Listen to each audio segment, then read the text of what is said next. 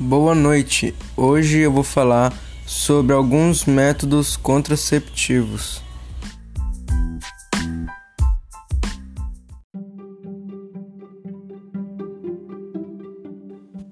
Entre eles existem dois, dois métodos, o não hormonal e o hormonal. E os não hormonais têm o método o método definitivo e o não definitivo.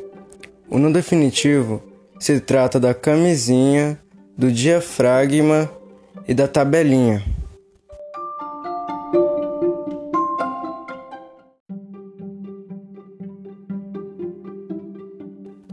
E o método definitivo é a vasectomia para o homem e a laqueadura para as mulheres.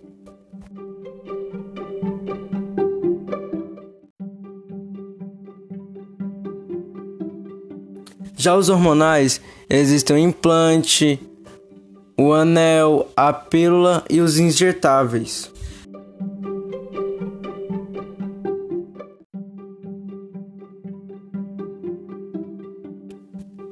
E esses são alguns dos métodos que existem.